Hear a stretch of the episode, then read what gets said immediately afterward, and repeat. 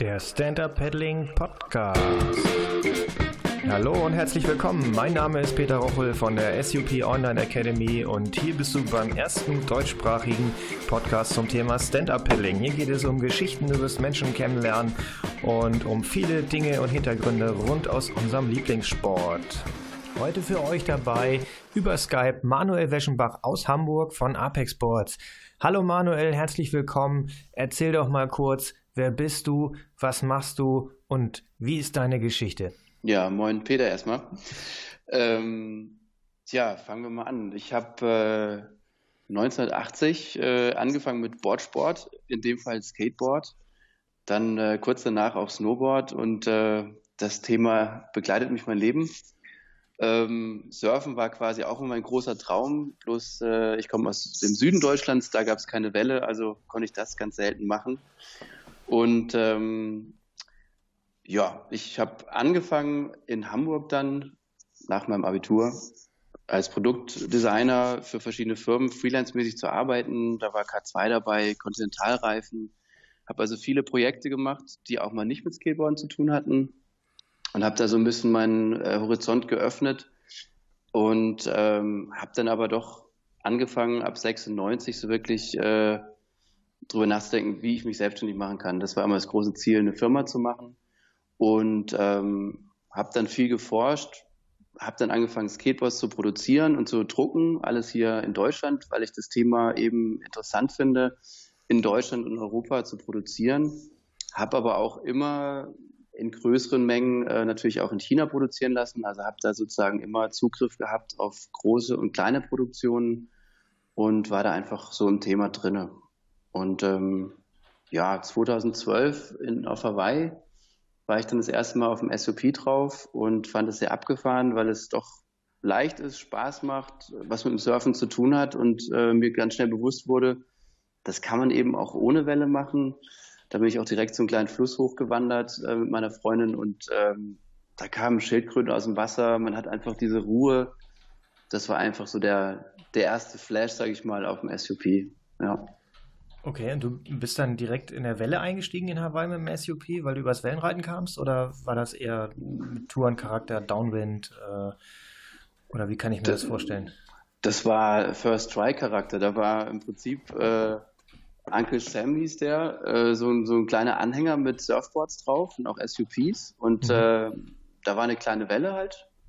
Und da sind wir aber, haben wir gesehen, da war halt so eine, so eine Brücke, wo wir mit dem Auto drüber gefahren sind, dass da eben auf so einen schönen Fluss ging. Und äh, ja, meine Freundin war dann eben nicht so auf Welle und dann haben wir gesagt, komm, dann schauen wir mal hier hinter der Brücke, vielleicht ist das ganz nett. Und auf einmal war das eben so ein Fluss, der sich so wund, ich weiß nicht, ob du es kennst, aber so, komm, noch eine Ecke, noch eine Ecke. Und am Schluss wurde das Wasser so flach, dass wir eben nicht mehr weiterkamen und äh, hatten aber eine schöne Strecke hinter uns und es war echt, war toll. Ne? Also da, Welle hätte ich auch gern gleich mitgenommen, aber darum ging es im, im, ersten Moment gar nicht. Ja. Okay. Ja, äh, cool. Und dann seid ihr nach Hause gefahren, hast gesagt, Mensch, äh, ist ja ganz cool, jetzt mache ich mal, äh, gründe ich mal noch eine Surfboard-Marke oder wie ging das dann weiter?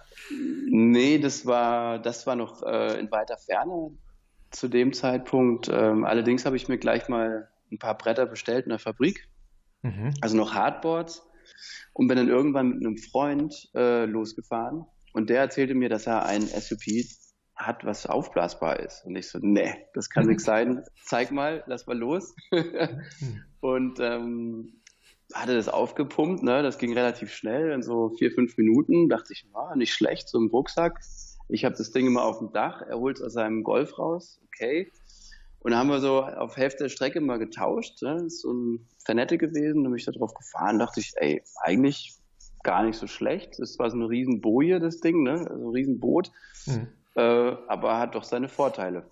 Vor allem, als wir dann aus dem Wasser wollten, äh, da war so eine schöne Betonschräge. Ich weiß nicht, ob du das kennst, wenn so richtig glitschiger Film drauf ist. Mhm. Ne? er ist da einfach angelandet, ist einfach draufgefahren, vom Brett gelaufen, ne? Und dann kam ich und wusste so, okay, Hardboard, ne, kriegst du sofort Dellen rein. Da musste ich da irgendwie auf diesem glitschigen Untergrund. Wie kommst du diese scheiß Rampe hoch? genau. Hab zum Glück mein Paddel ausgestreckt, er griff danach, das konnte ich auch noch raus. Ja. Äh, hinter uns so ein Killerschwan, ne, der uns verfolgt hatte, war auf jeden Fall mhm. sehr witzig, die Tour. Genau, und da war ich angefixt. Da war mir klar, äh, alles hat Vor- und Nachteile, aber hier finde ich deutlich, äh, wenn du so Flusswandern machst, äh, überwiegen die Vorteile.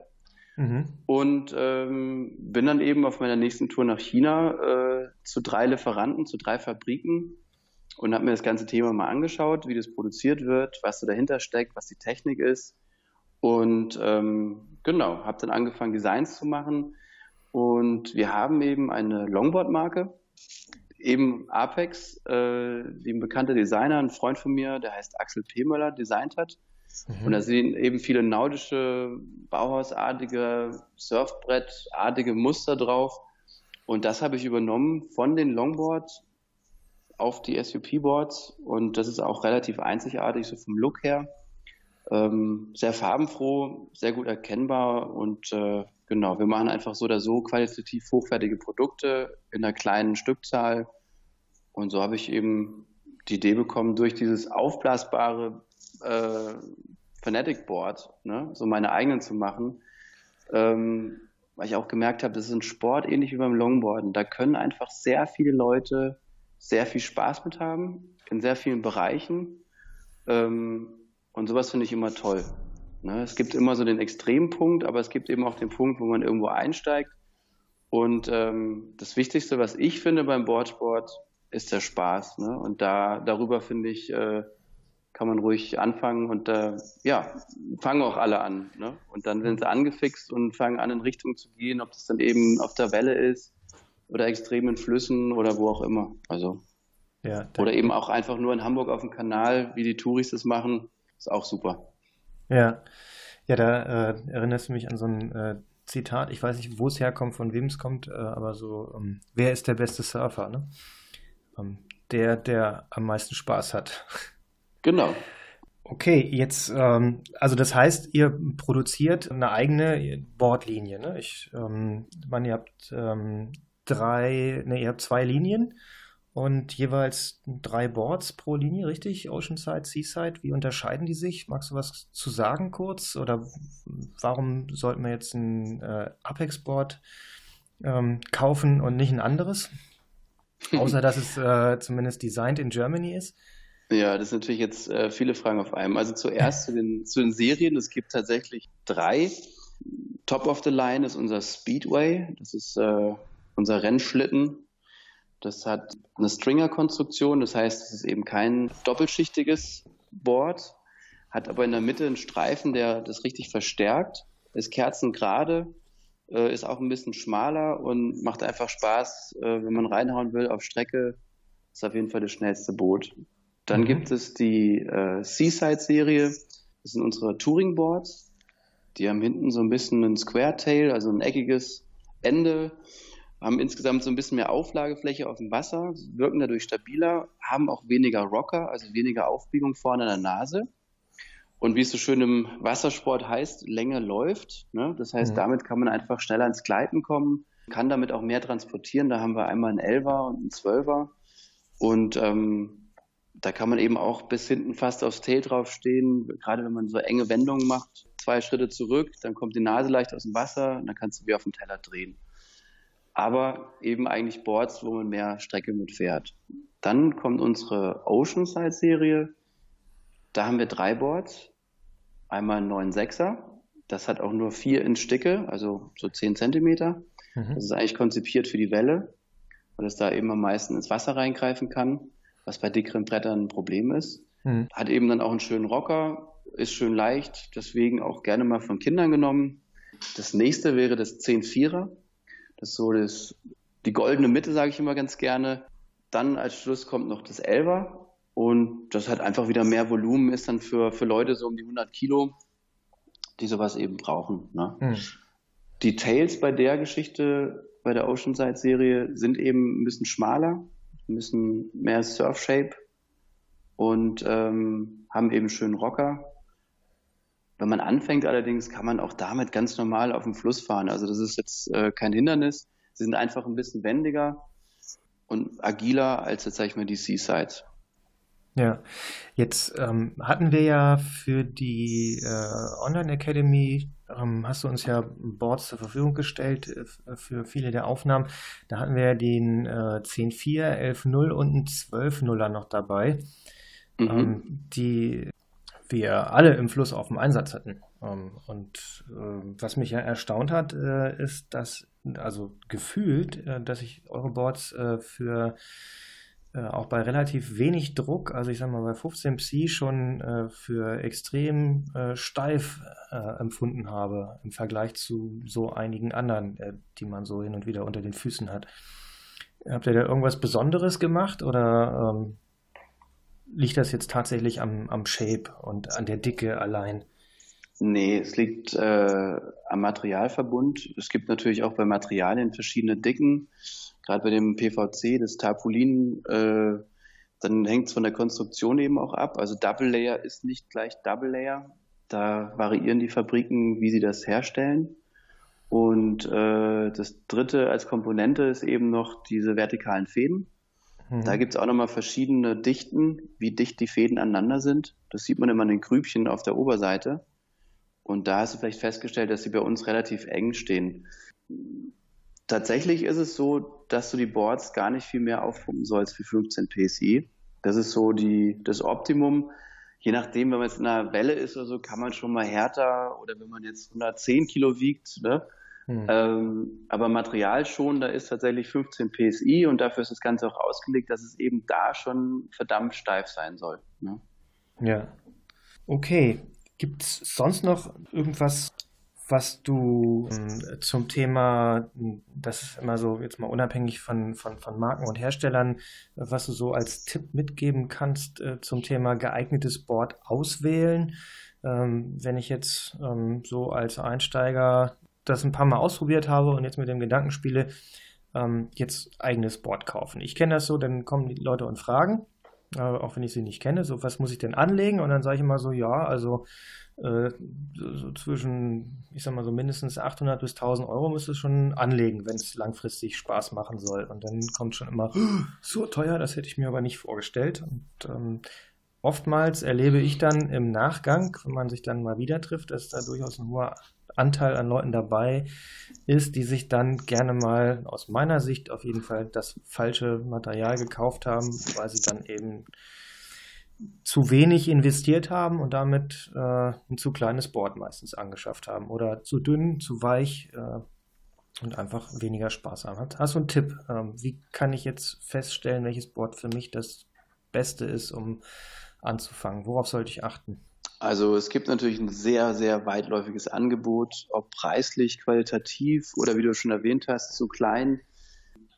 Dann ist noch der Einsatzzweck, also da so einen kurzen Tipp zu geben, ist schwierig, außer einen probieren, probieren, probieren. Also bevor man kauft, mindestens drei Bretter probieren, die verschieden sind. Mhm. Wenn es geht, sogar von verschiedenen Marken. Mhm. Und, also jetzt ähm, natürlich nur viel, Apex. Ja.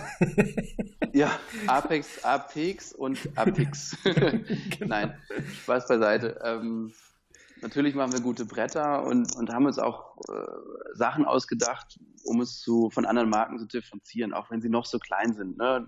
Wir haben dann Sachen, die jetzt fahrtechnisch zum Beispiel nichts zu tun haben, aber wenn du ein Board kaufst, geht es einmal um die Qualität, natürlich mhm. um den richtigen Preis und mhm. dann auch das Einsatzgebiet. Das heißt, wenn du jetzt deine Familie mitnehmen willst oder deinen Hund, dann brauchst du ein möglichst langes, breites, großes Board. Wenn du äh, unter 50 Kilo wiegst und nicht Flusswandern gehst, dann solltest du ein möglichst kleines Board haben, was wendig ist. Dazu kommt wieder Einsatzzweck. Äh, bin ich nur am Fahren? Will ich also darauf trainieren zum Beispiel? Oder will ich Yoga machen? Oder bin ich nur, äh, sag ich mal, auf so einer Adventure-Tour und nehme mein Zelt mit oder eine Tonne, dann brauche ich wieder Features. Wir haben zum Beispiel drei Griffe an unseren Boards. Mhm. Wir haben äh, ein verstellbares Gummiband. Das heißt, da kannst du einfach dann auch mal größere Taschen mitnehmen. Ne? Also da, da sind so Features dabei, die, die eben ganz praktisch sind.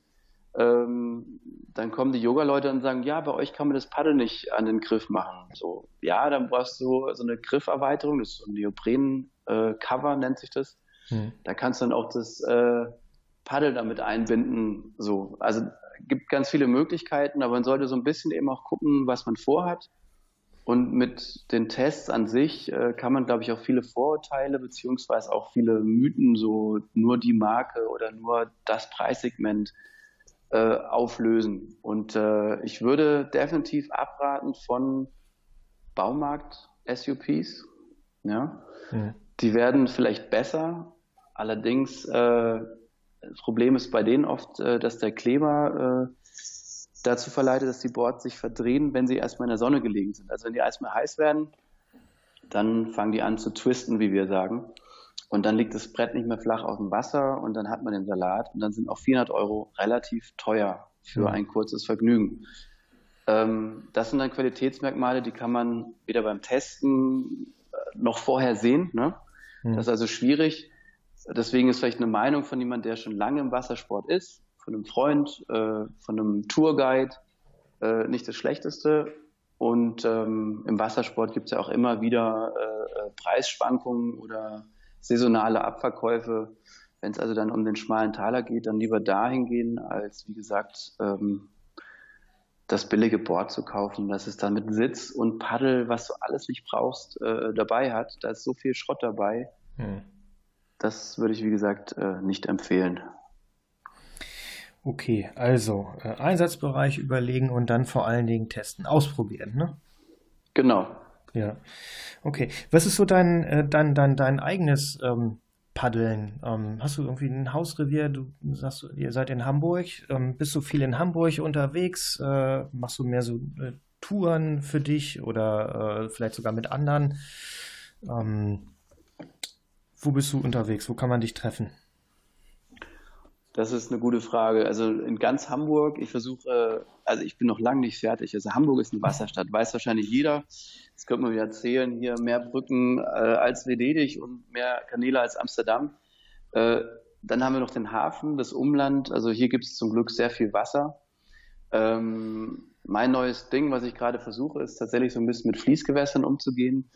Ähm, wobei hier haben wir nicht äh, so viele. Die Elbe ist sehr gefährlich. Da muss man eben gucken. Ähm, selbst in der Speicherstadt äh, haben wir natürlich durch Ebbe und Flut äh, Fließgewässer mit ganz mhm. viel Turbulenzen. Das ist so mein nächstes Projekt, ist so die Speicherstadt äh, unsicher zu machen. Ähm, man findet mich tatsächlich eher in so, ja, wir haben so Industriekanäle, die auch ihre Romantik haben. Da gibt es dann auch so Schrebergärten, äh, die da am Wasser sind. Ähm, daneben stehen dann riesige Fabriken. Äh, da sind keine Paddler. Da gibt es wirklich kaum Leute, die auf dem Wasser sind. Und das ist eben noch herrlich. Es gibt auch im Norden oben, im oberen Alsterlauf, Naturparks, ähm, wo sich die Alster noch so richtig durch den Park schlängelt. Ja? Hm. Wunder, wunderschön. Ähm, wenn man da Leute trifft, die gucken äh, Bauklötze so, was man da mit so einem SUP macht. Ähm, das sind für mich die, sag ich mal, schöneren Flecken, wo es noch nicht so überlaufen ist. Aber an einem schönen Abend, wenn es hier 30 Grad mal hat in Hamburg, dann werfe ich auch schnell das Brett auf die Alster und äh, mache da einen Schlag. Also bin ich mir auch nicht zu, zu fein für. Und ähm, sonst bieten wir auch Touren an und Kurse. Und das machen wir natürlich dann auch stadtnah. Also dass da die Leute einfach schnell zum Wasser finden und dann äh, geht's los. Also von dem her bin ich überall, wo ich kann. Plus, dass ich halt, wenn ich auf Reisen bin, oft mein SUP mitnehme. Wir haben zum Glück so große Taschen, ja. dass ich da noch meine Klamotten mit reinwerfen kann. Da kannst du dann diese Rucksackwurte kannst du auch noch rein äh, machen in so ein Fach. Mhm. Da kannst du das Ding mitnehmen im Flieger und äh, ja, war dann auch schon Neuseeland hat man es dabei, jetzt in Spanien, äh, genau, oder auch mal in Deutschland. Meine letzte Tour ähm, war auf der Saale bei Jena und äh, war super, super schön. Also da waren Stromstellen dabei und große Steine und Felswände links, rechts. Äh, da konnten wir noch anhalten, was trinken und dann ging es immer so quasi durch die Nacht weiter bis zum Endpunkt, wo das Auto stand. Und äh, das war dann so eine schöne Vier-Stunden-Tour und ja, das, das ist mein, mein Gusto. Okay. Ja, cool. Jetzt hast du gerade gesagt, habe ich das richtig verstanden? Äh, wenn ihr Touren veranstaltet, das heißt, du veranstaltest auch Touren als äh, Hersteller. Genau. Oder hast du noch also, ein anderes Business, äh, das eher touristisch ausgelegt ist? Nee, weniger. Also wir sind ja eigentlich ein klassischer Großhandel.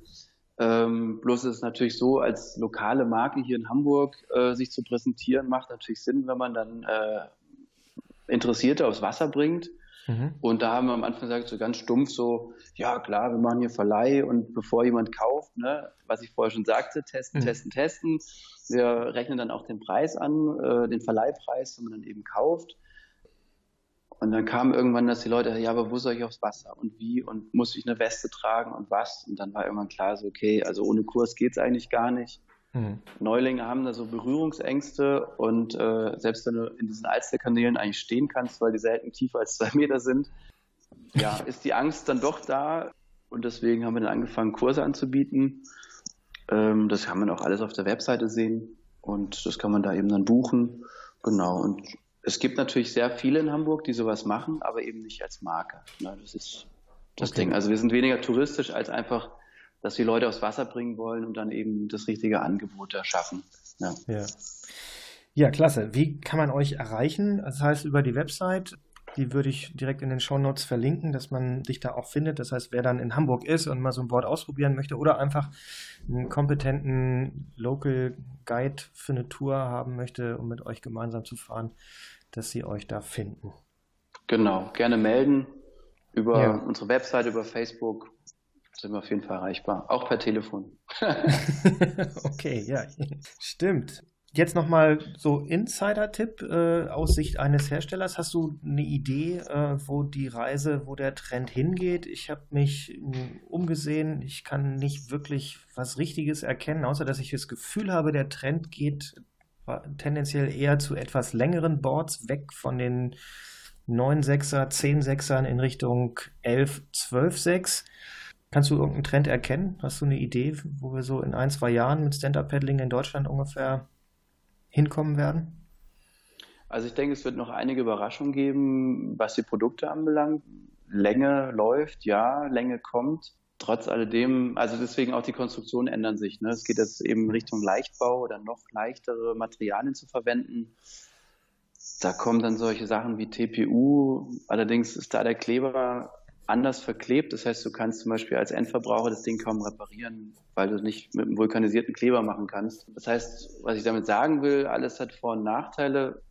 Je nachdem, wo die Reise hingeht oder was man machen will, braucht man auch nicht unbedingt ein längeres Brett. Also auch, wie gesagt, mit einem 10 6 kannst du viel, viel Spaß haben. Es wird eben längere Tourenboards geben. Ich glaube, dass eben dieses Tourenboard, weil es eben alle fahren können, eine Zukunft hat. Dass es da auch so mit mehr Formen, mehr Shapes sozusagen äh, und Features ein neuer Markt gibt und durch die Leichtbauweise das Ganze eben noch transportabel bleibt. Das ist, glaube ich, so die Quintessenz. Wie gesagt, was so an Shapes noch kommt und so, das wird interessant da wird sich einiges entwickeln. Okay, jetzt haben wir noch ganz zum Abschluss uns was überlegt, beziehungsweise du hast dir was überlegt. Du äh, sponsorst einen Apex Bordrucksack, die übrigens echt geil sind, mit Rollen, mit Gurten drin zum Bord festmachen, mit der Möglichkeit, das Paddel äh, außen äh, mit zu befestigen in der Extratasche. Was müssen wir denn dafür machen, damit damit jemand äh, von unseren Zuhörern diesen Bordrucksack gewinnen kann? So relativ wenig. Äh, man muss auf iTunes okay. gehen, eine nette Bewertung schreiben. okay. Am besten im Zeitraum bis zum übernächsten Schulungsvideo. Und schon wird man äh, in der Auslosung sein und hoffentlich einer der glücklichen Gewinner. Okay, also bis zum übernächsten, bis zur übernächsten Episode dieses Podcasts. Das heißt, genau. äh, wenn ihr den Bordrucksack haben wollt, dann äh, schreibt uns eine Bewertung auf iTunes, wenn sie euch gefallen hat. Natürlich eine 5-Sterne-Bewertung. Und alle, die das getan haben, kommen mit in die Verlosung. Bis zur übernächsten Episode. Mit Herauskommen der übernächsten Episode dieses Podcasts ist das Gewinnspiel abgelaufen. Super. Manuel, vielen Dank für deine Zeit. Toll, dass du hier warst. Ich danke. Bis bald und hoffentlich sehen wir uns mal auf dem Wasser. Wenn ich nach Hamburg komme, sage ich Bescheid und wenn du hier bist, äh, meldest du dich. Auf jeden Fall. Gehen wir auf den Rhein. Würde mich freuen. Genau. Alles klar, Peter. Gut, tschüss. Tschüss. Das war es auch schon für heute. Alle Links zu dieser Show findet ihr in den Show Notes. Bitte abonniert diesen Podcast in iTunes und hinterlasst mir eine Bewertung. Das ist die einzige Möglichkeit des Feedbacks. Und äh, wenn es euch gefällt, empfehlt es weiter, sagt es anderen und gebt uns eine gute Bewertung. Vielen Dank, bis bald, euer Peter.